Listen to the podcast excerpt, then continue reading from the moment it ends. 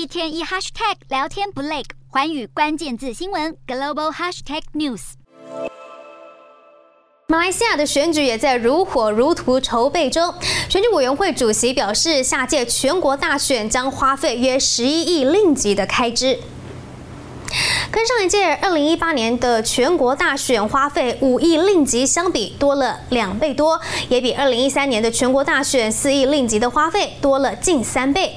选举委员会主席指出，开支提高的主要原因是因为实施了选民自动登记制度，以及将选民的投票年龄从二十一岁降到十八岁。选委会需要增加人力和其他资源，才能够满足更大的选民群体。